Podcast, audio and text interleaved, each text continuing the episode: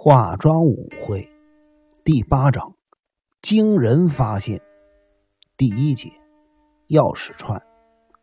围在车子行李箱四周的人发现黑色备胎上有一只宛如涂上了银粉的飞蛾印记时，顿时忘了这是迷糊侦探金田一耕助发现的。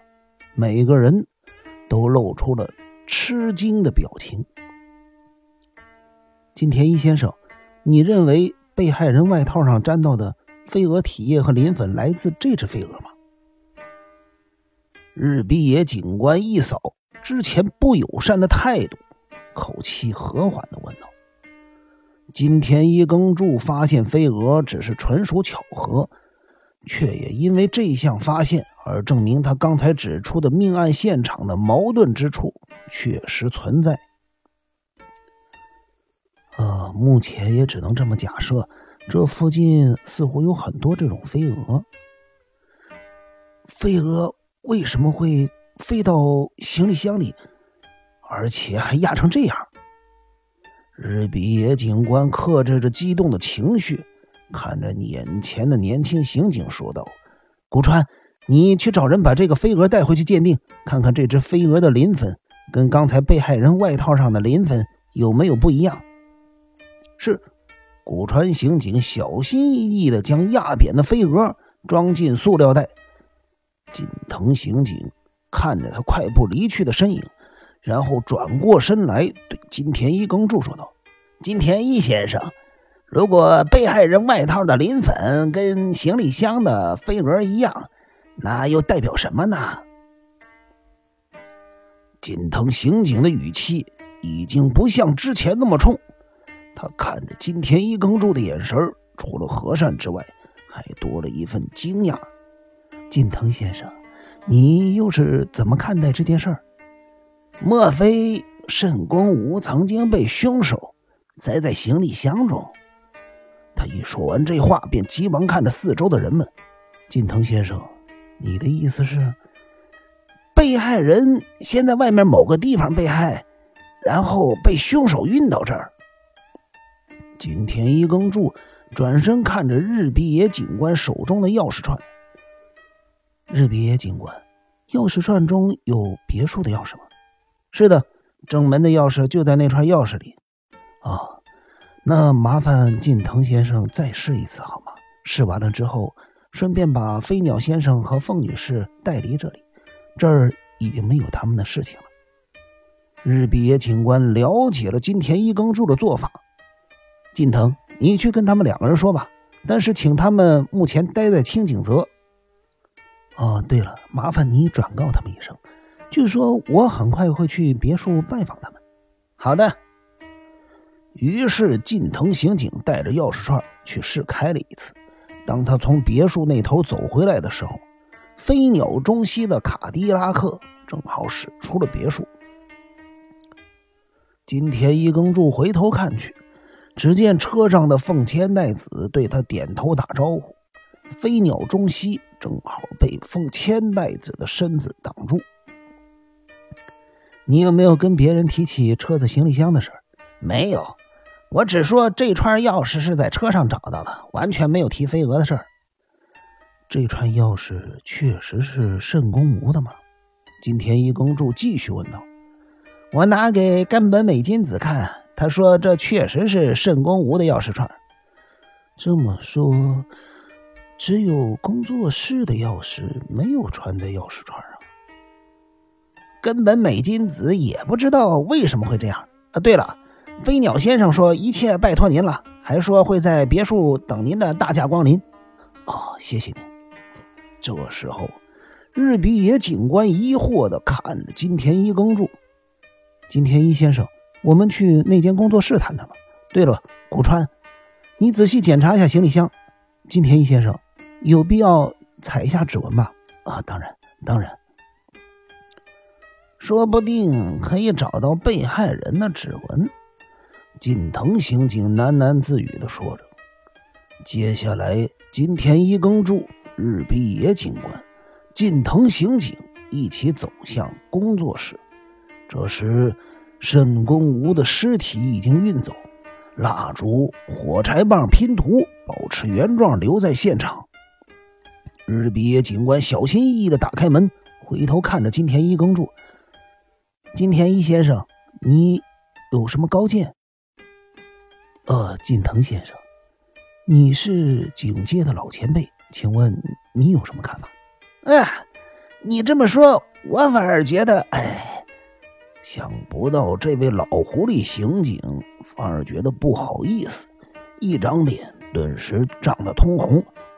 我的确虚长两位好几岁，那么我就谈谈我的看法。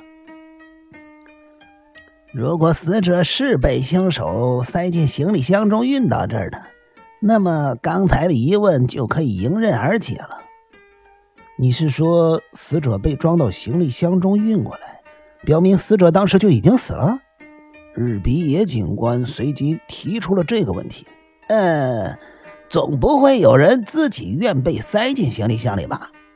近藤刑警一边抓着那头花白的头发，一边说：“金田一先生刚才说，凶手和被害人可能一起回来，或者两个人分别回到这儿。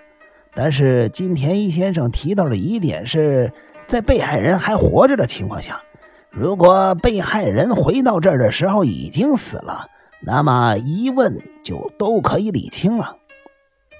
请你说的具体一点。好的，我就从被害人昨天晚上的行动谈起。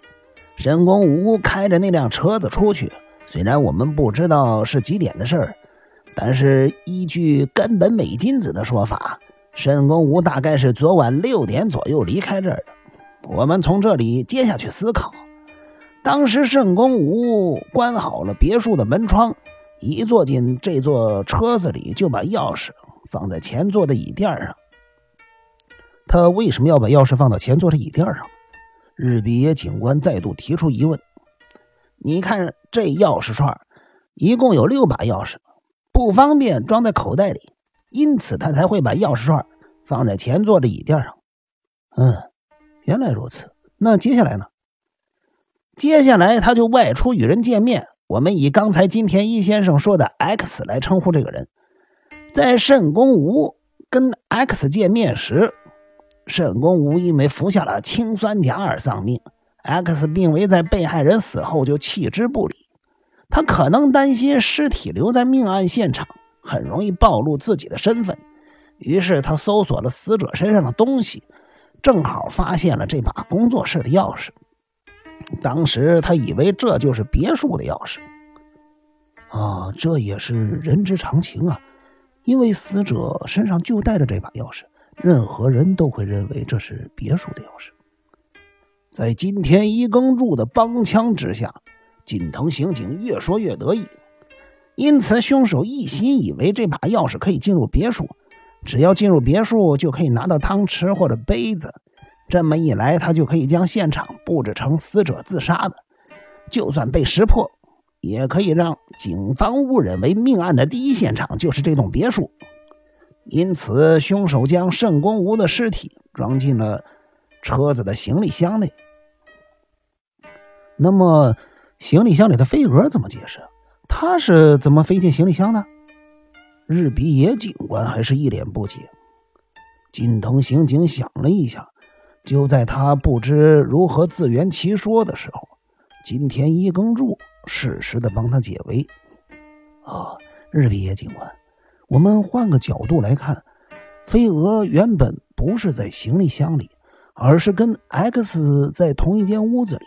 申公吾不小心坐在飞蛾上面，同时他没注意这件事儿，而且还喝下了 X 给他拿着掺有着氰酸钾的饮料。当凶手抱起盛公吾的尸体的时候，那只被压扁的飞蛾就粘在盛公吾的外套上，一起塞进行李箱里，运到这儿来。这个推论你觉得如何呀？哎，就是这样。近藤刑警把粗短的手指头弄得嘎嘎作响。这么说，盛公无遇害现场坐的椅子或者凳子上应该留有飞蛾的磷粉，只要 X 还没有察觉。没有把它清理掉。日比野警官突然间露出了不安的神色，他想起了今天伊耕助指出被害人外套上沾有飞蛾磷粉的时候，飞鸟中西恰巧也在现场。他有些不服气的看着金田一耕助说：“再来呢？X 把圣宫吴的尸体装到行李箱里，然后自己开车把尸体运回来吗？”“呃，是的，因为 X 知道晚上只有圣宫吴一个人住在这栋别墅里。那个时候，X 没有注意到前座椅垫上有一串钥匙吗？” X 应该没有注意到那串钥匙。如果他注意到的话，就可以把这桩命案安排的更完美。当 X 在死者的口袋里发现这把工作室的钥匙的时候，就已经犯下了严重的错误了。金田一耕助笑着说道：“啊，没错，近藤先生，你对真正的命案现场又有什么看法？”近藤刑警想了一下，才说。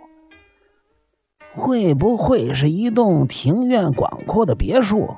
从院子大门到玄关有一大段距离，这样的话，就算是车子停在玄关旁，经过的人也不会注意到这辆车子。